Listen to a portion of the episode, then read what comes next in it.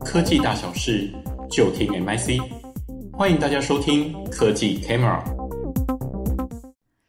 大家好，我是资策会 MIC 产业分析师李佑轩。那今天 MIC ins 分享会要跟大家分享的题目是二零二二台湾电子商务使用行为分析。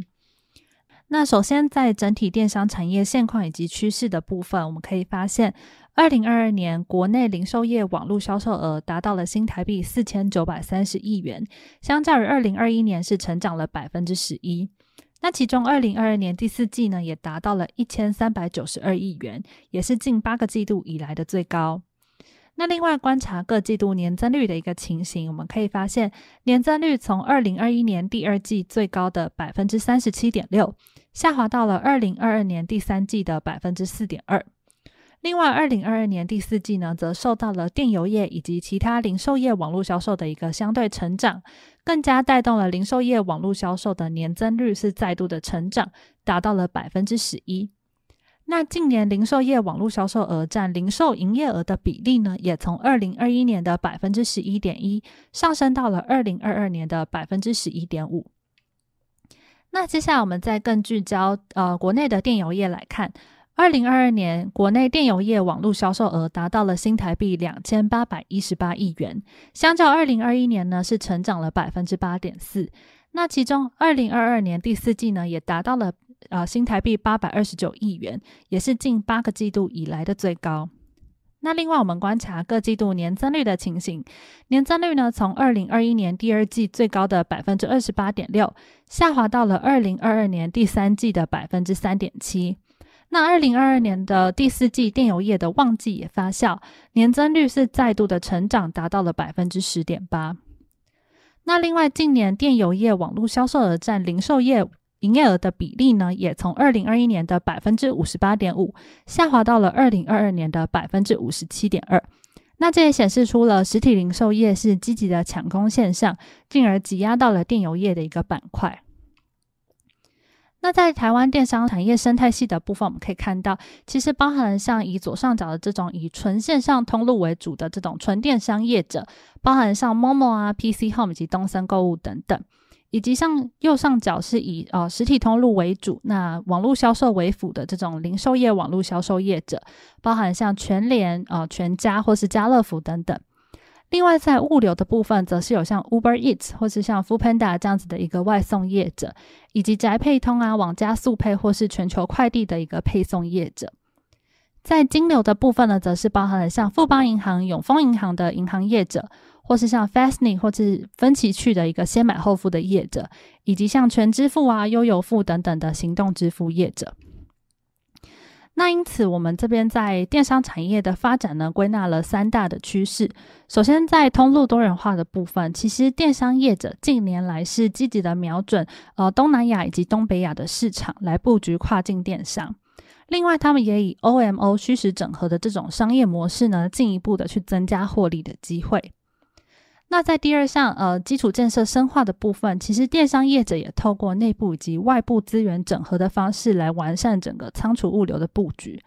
另外，他们也透过合作或是投资布局金融科技的服务，来满足多元的一个消费需求。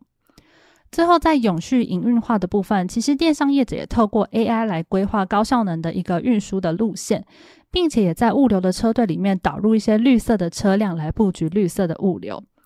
另外，也为了因应环保署的一个网购包材的新制，那电商业者也积极的推动环保的包装，来实践企业的一个永续营运。那我们这边再更进一步的去呃分析这三项趋势。首先，在通路多元化的部分，其实电商业者是从跨境电商到线下通路，积极的布局它的 OMO 的一个策略。首先在，在呃跨境电商的部分，我们可以看到，像 PC Home 呢，它在二零二三年的三月是结束了它 PC Home C 的一个营运，但是它仍然保留的这个 PC Home 泰的一个泰国服务，并且聚焦在把境外的商品卖到台湾这样子的一个服务上，来多元国内消费者的一个泰国购物的选择。那另外，疫情期间突围抢势的这个呃日本跨境代标代购的电商 BB 昂呢，也在二零二二年十二月的时候进一步升级了它的日本严选商城，提供了包括像药妆保健或是生活杂货、伴手礼等等这样子的一个日本的优质商品。那另外，他也在二零二三年三月的时候，更进一步跟乐桃航空合作，成为他在台湾唯一授权合作的一个跨境销售平台。那除了跨境电商以外，其实电商业者也扩增了线下的通路来布局 OMO 的策略。例如，我们看到东森购物在二零二三年一月的时候宣布取代了诚品，取得台北车站 K 区地下街的一个经营权。那三月的时候，他也进一步宣布，他拿下了台北荣总新建大楼长青楼以及第二门诊美食街的一个经营权，进一步去加强他实体通路的一个布局的力道。那另外在每日快的部分，我们则发现，每日快它在二零二二年第四季的时候，投入了新台币五千万元来成立每日快生活美学公司。那这个公司是主要从事实体通路的一个拓展。那另外，每日快旗下品牌 Puzzle 的首家实体形象概念店呢，也在二零二二年九月开幕。那预计会在今年年底再开设五间复合式的一个商场。那在基础建设深化的部分，其实电商业者从内部以及外部资源的整合，去完善它经物流的一个布局。首先，在物流的部分，我们可以看到，以 Momo 来说，截至二零二二年止，那 Momo 投入营运的物流中心啊、主仓以及卫星仓总计有五十四座，并且也预计会在今年新增到六十三座。那另外，Momo 在二零二三年一月宣布会投入，预计是啊新台币六十三亿元来规划自建中区的一个物流中心。那至于南区的物流中心呢，它的主要建筑工程是已经完成，那预计会在二零二三年底投入营运。那另外在 PC Home 的部分，我们则发现，在二零二二年的时候，它也透过物流中心的建置以及系统的优化，来提升到货服务的一个速度。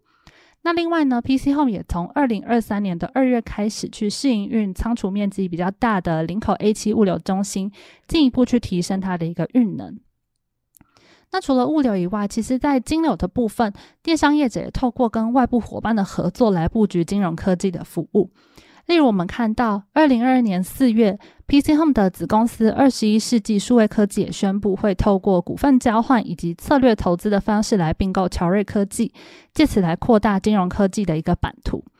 那另外，伯克莱呢，也在二零二二年八月的时候宣布会跟日本第一大的先买后付服务品牌 FT 合作，来满足年轻客群的一个多元支付需求。